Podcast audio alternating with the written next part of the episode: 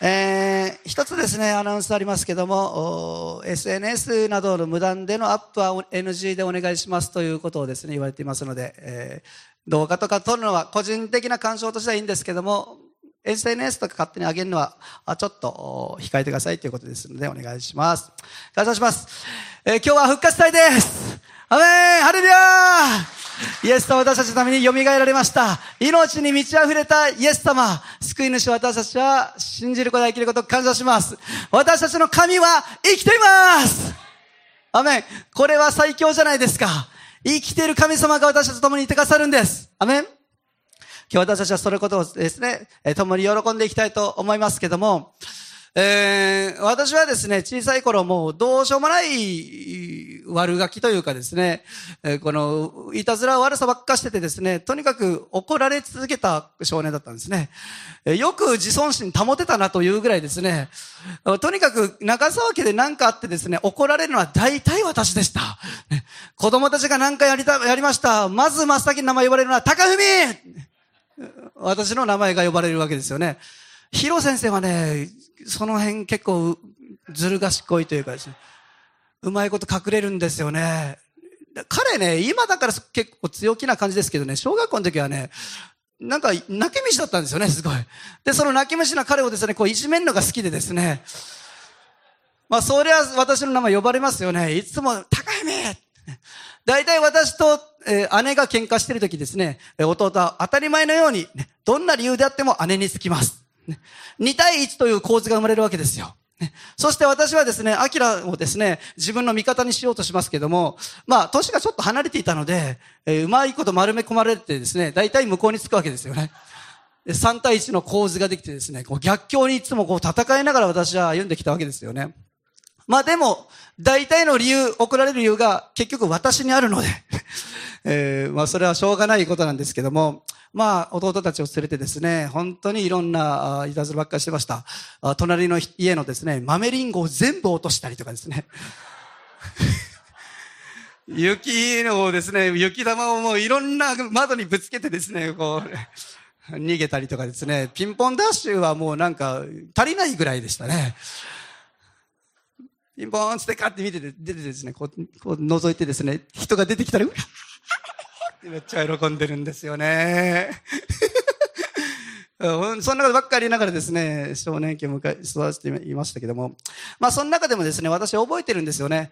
もう、めちゃくちゃ怒られる時ってやっぱあってですね。まあ、親も大体、高文って言い慣れてますから、ね、大体のことはですね、高文って言ってこう、あれ。でも、こっぴどく怒られた。めちゃくちゃ怒られたな、と思い出すですね、一つの出来事というかですね、思い出があってですね。私当時、あの、ドラゴンボールが好きで、えー、ドラゴンボール世代なんですよ、私の世代ってね。で、もう一つ、ドラゴンボールと同じようにですね、セイントセイヤというですね、アニメがあったんですよ。知らない人多いかな？知ってる人いますよね、セイントセイヤって。世代ですね、大体ね。で、セイントセイヤの、あの、中でも私ね、氷河というキャラクターが好きで。なんでかって言ったらですね、ダイヤモンドダストっていう、技を持ってるんですよ。こう、ダイヤモンドダストってやったら、ふわーって氷の結晶みたいなのが飛んでってですね、相手をですね、こう凍らせて氷の中に閉じ込めるという、めちゃくちゃ強い技を持ってるやつがいるんですよね。で、彼のキャラクターとその技がもう大好きで、ダイヤモンド出すと出し出したくてしょうがなかったんですよ。結構ね、私ね、感化されやすくてですね、その、ドラゴンボールを見ててもですね、結構練習もしたんですよ。元気玉とかの練習。元気を集めてみたりとかですね、こう、ちょっと集まったんちゃうかな、みたいな。あの、元気玉を集めてる横で弟がぐったりしてたらですね、あの、それ俺に元気を、元気を分けたからだよとかですね。カメハメハを打つ練習とかしてですね、まあちょっと出たことあるんですけど、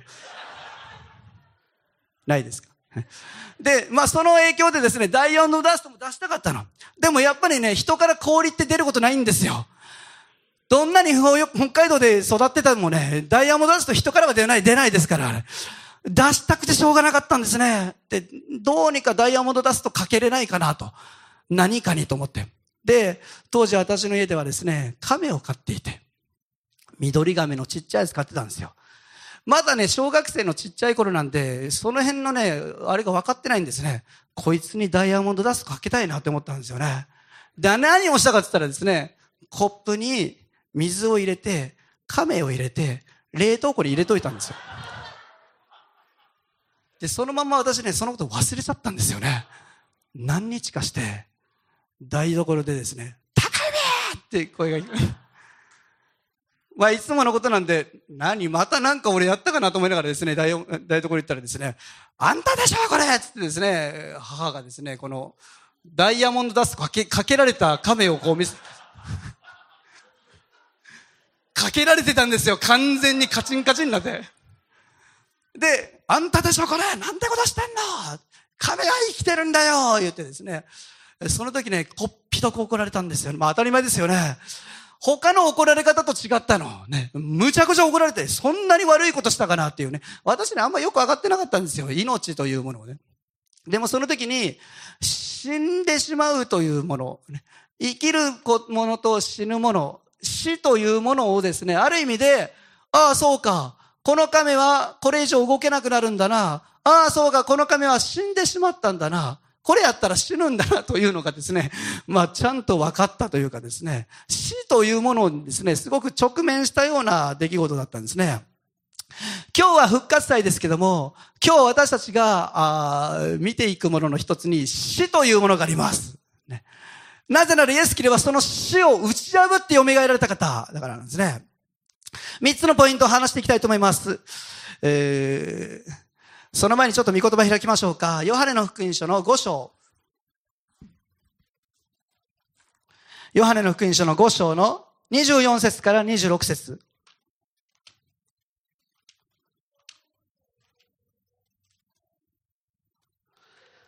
ヨハネの福音書の5章の24節から26節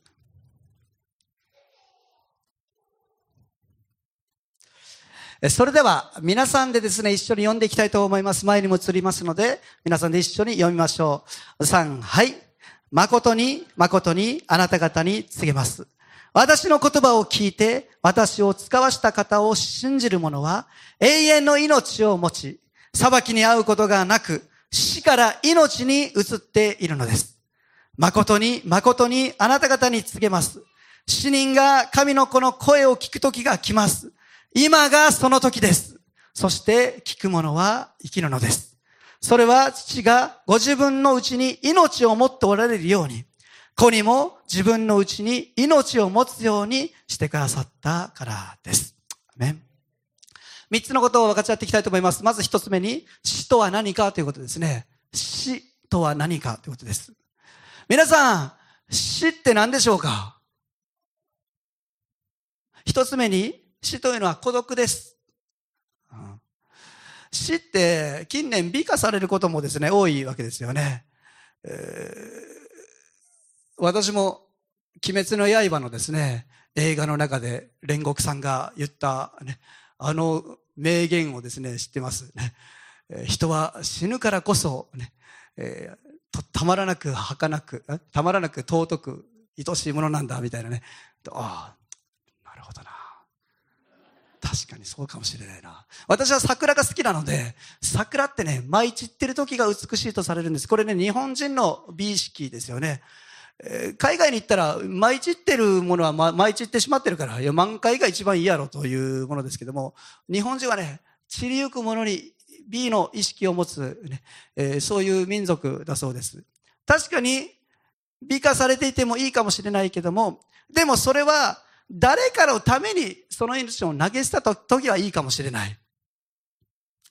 聖書にも、友のために命を捨てるそれ以上の大きなない、大きな愛はないというようにですね、誰かのための死だったら、それは美しいかもしれない。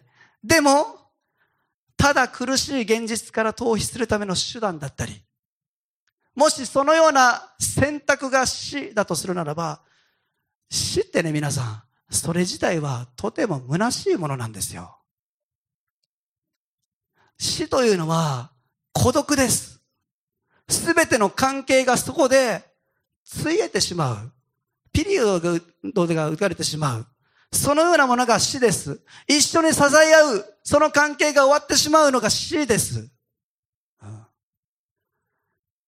死そのものは、とても虚しく儚いものなんですね。二つ目に、死とは何か？死は、絶望です。その先に与えられたすべての可能性が消えてしまう。それが死です。夢も消えます。希望がなくなってしまうんです。皆さん、死そのものはそういうものなんです。そうですよね。死に希望を持ち、見出す人っていないと思います。何にもなくなってしまうわけですから。三つ目に、その死はすべての人に平等に訪れるものです。みんな死にます 私は多分死なないんですよっていう人いないでしょう。不老不死みたいなね。ないですから、そんなのはね。すべての人に平等に訪れるのが死です。いつかそれは来ます。早い人もいれば遅い人もいるし、タイミングはわからない。でも、平等に死というのは訪れていくわけです。これは神様を信じる信じない関係なく全ての人が直面していくテーマなんですね。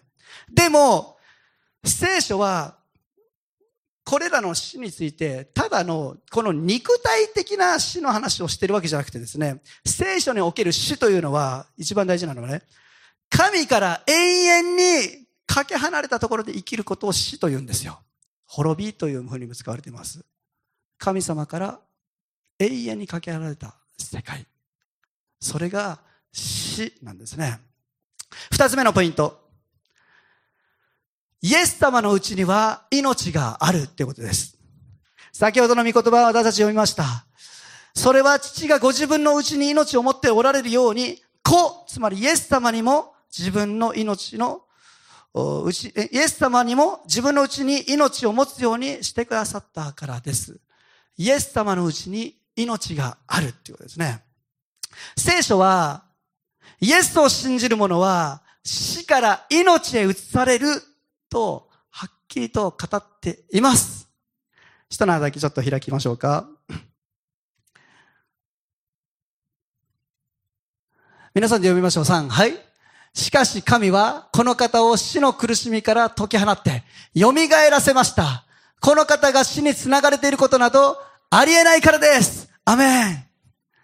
イエス様が死につながれているなんてありえない。イエスは死から命に移された方。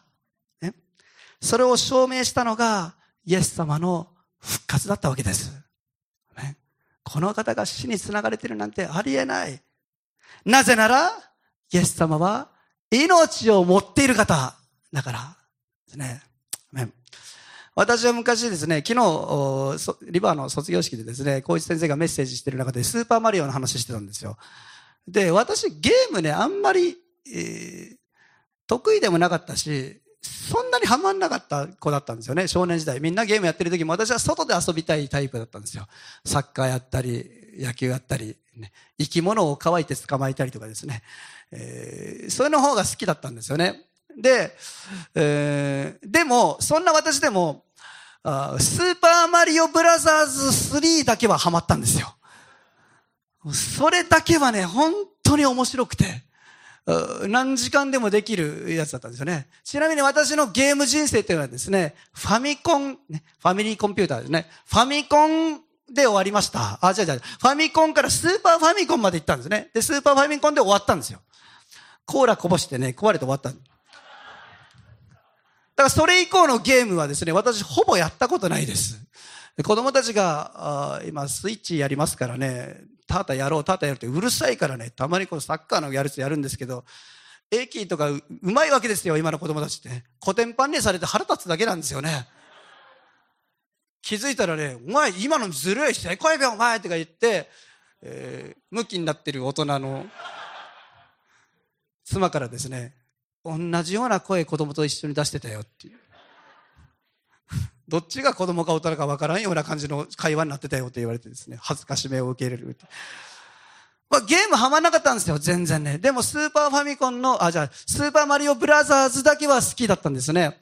で、スーパーマリオって、あの、木というのがあるんですよ。知ってます？一回穴に落ちて死んで終わりじゃないんですよね。一期、二期、三期ぐらいあるんですよ。だから、一回終わってもですね、また、生きてるというかですね、始まるんですよね。あの木というのがあって。そして、一期アップ、二期アップとかですね、その木を増やして生きることできるんですよ。それがずっとあったら、どんだけ死んでも死んでない。ゲームはずっと続いていく状態なんですよね。イエス様は命を持ってるんですよね。だから死んでも死んでない。死んでも生きる方。死んでも復活する方。命を持ってるからなんですよ。死に繋がれてるなんてありえない。命を持った方だから、聖書はそのことを語ってるんですね。実は、イエス様が復活することを、イエス様は、あらかじめ何度も何度も弟子たちに語っていました。私は十字架にかけられて死ぬ。でも、三日目に蘇るからね。復活するからね。そのことをずっと語っていたんです。イエス様は語っていたから、弟子たちも聞いていたし、サタンも聞いてました。サタンも知ってたの。だからね、イエス様シフトを組んだんですよ。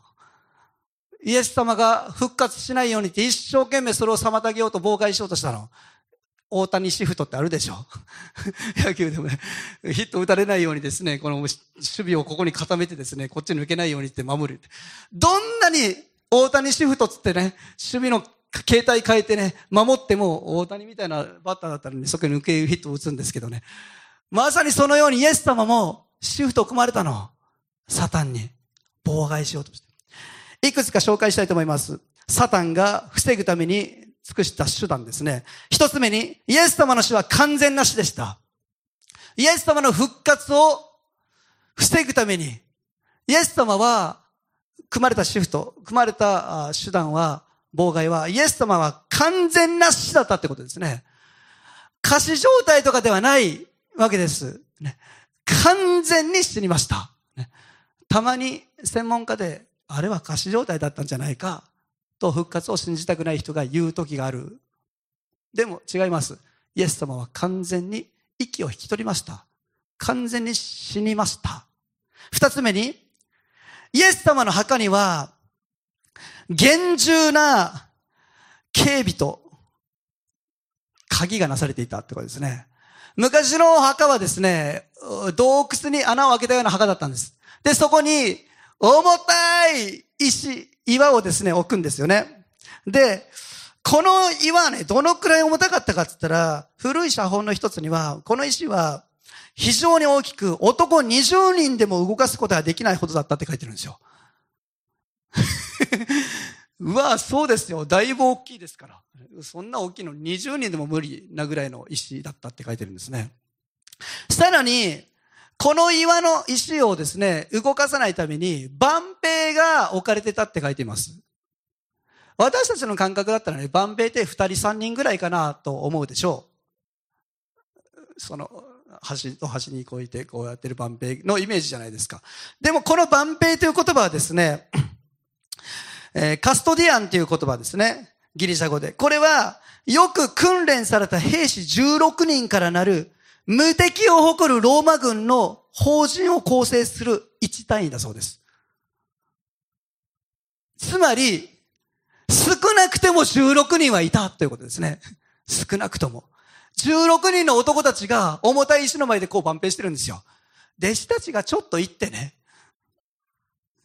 できないの絶対。万平にお前何やってんだバンって呼ばれるわけですよ。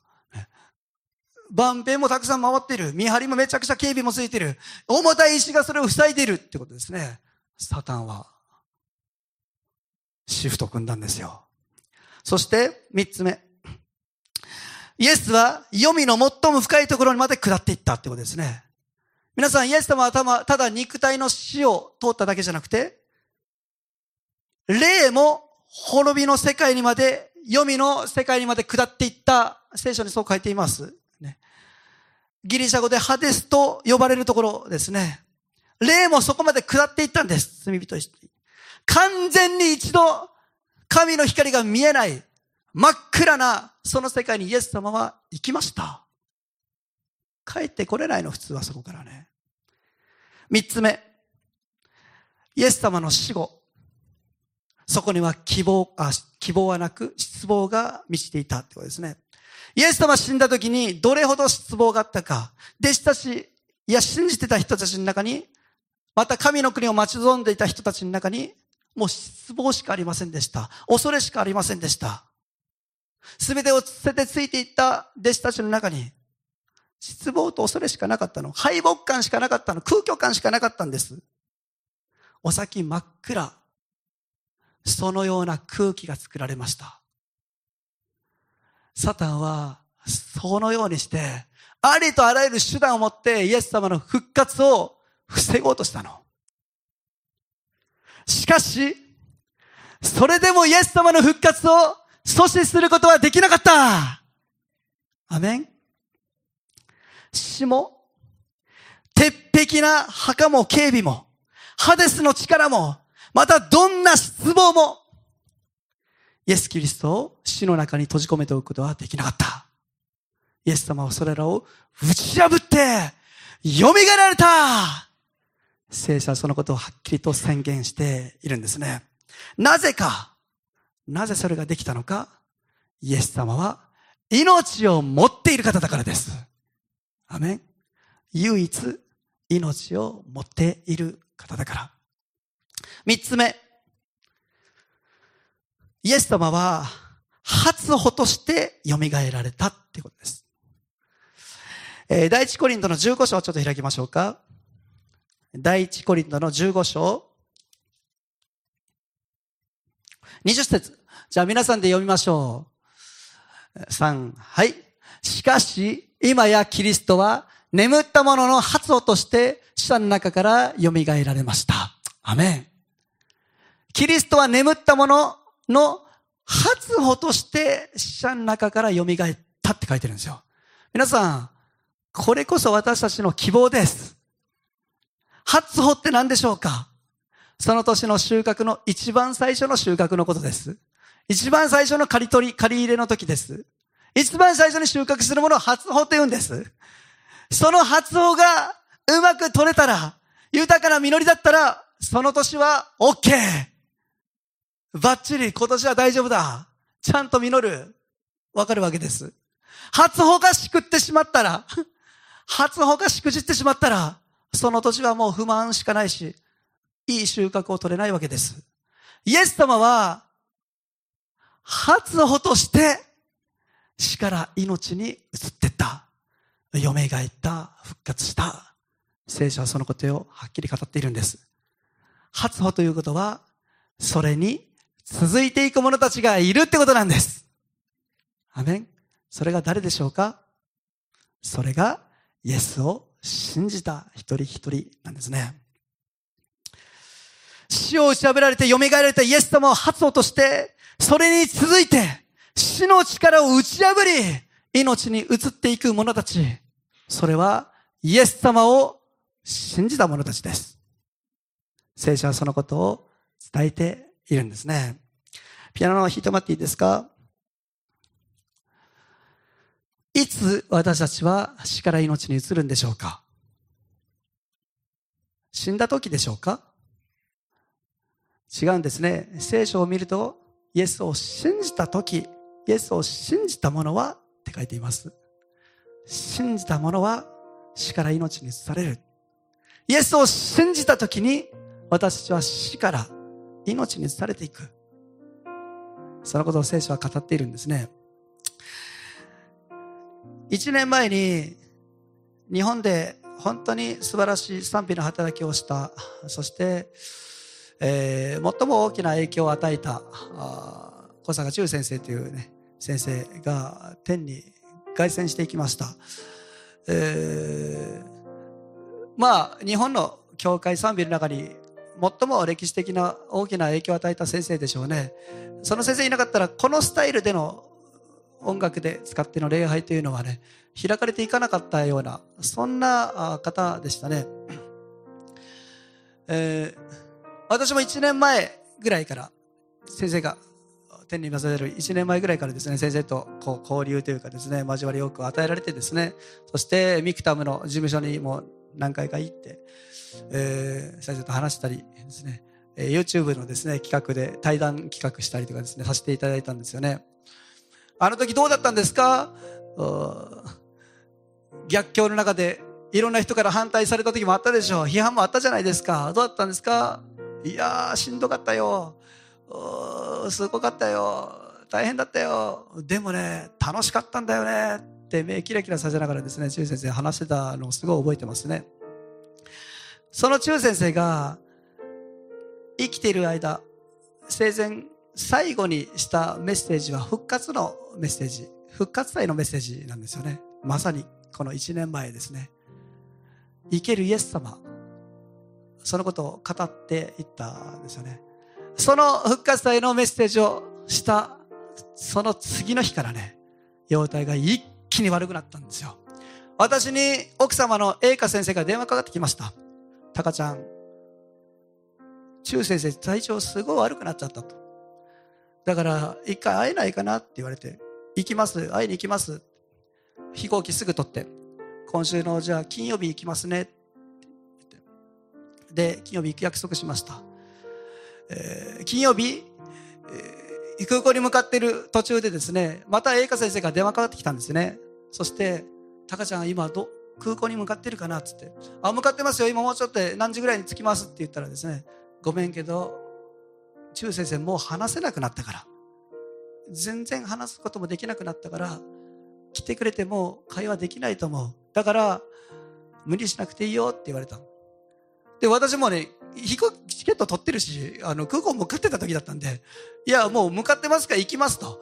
顔を合わせるだけでも、話せなくてもいいんで、とりあえず行きますねって言って、えー、行きました。えー、空港から電車乗り継いでですね、その、中先生の家の所沢まで行って、えー、娘さんの亜美さんがですね、迎えに来てくれて、そして中先生の家に行ったんですね。リビングに座ってたら、中先生ね、起き上がってきたんですよ。ベッドから。亜美先生にこう、た、映画先生にこう担がれながらですね。私はそれだけでも結構びっくりしたの。え、ちょ、ちょ、大丈夫ですか？つって。で、リビング、ソファに一緒に座って。話すのもやっとでした。ずっとこういう感じで。目も、色も変わってきててですね。で、ああ、本当にこれ最後の会話になるなと思ったんですよ。うん。この状況でねこの礼拝者として信仰者として生きてきた方がね何話すんかなと思ってどんな言葉残すんかなって思ったんですよその状況で残す言葉が結局その人の人生を表しますから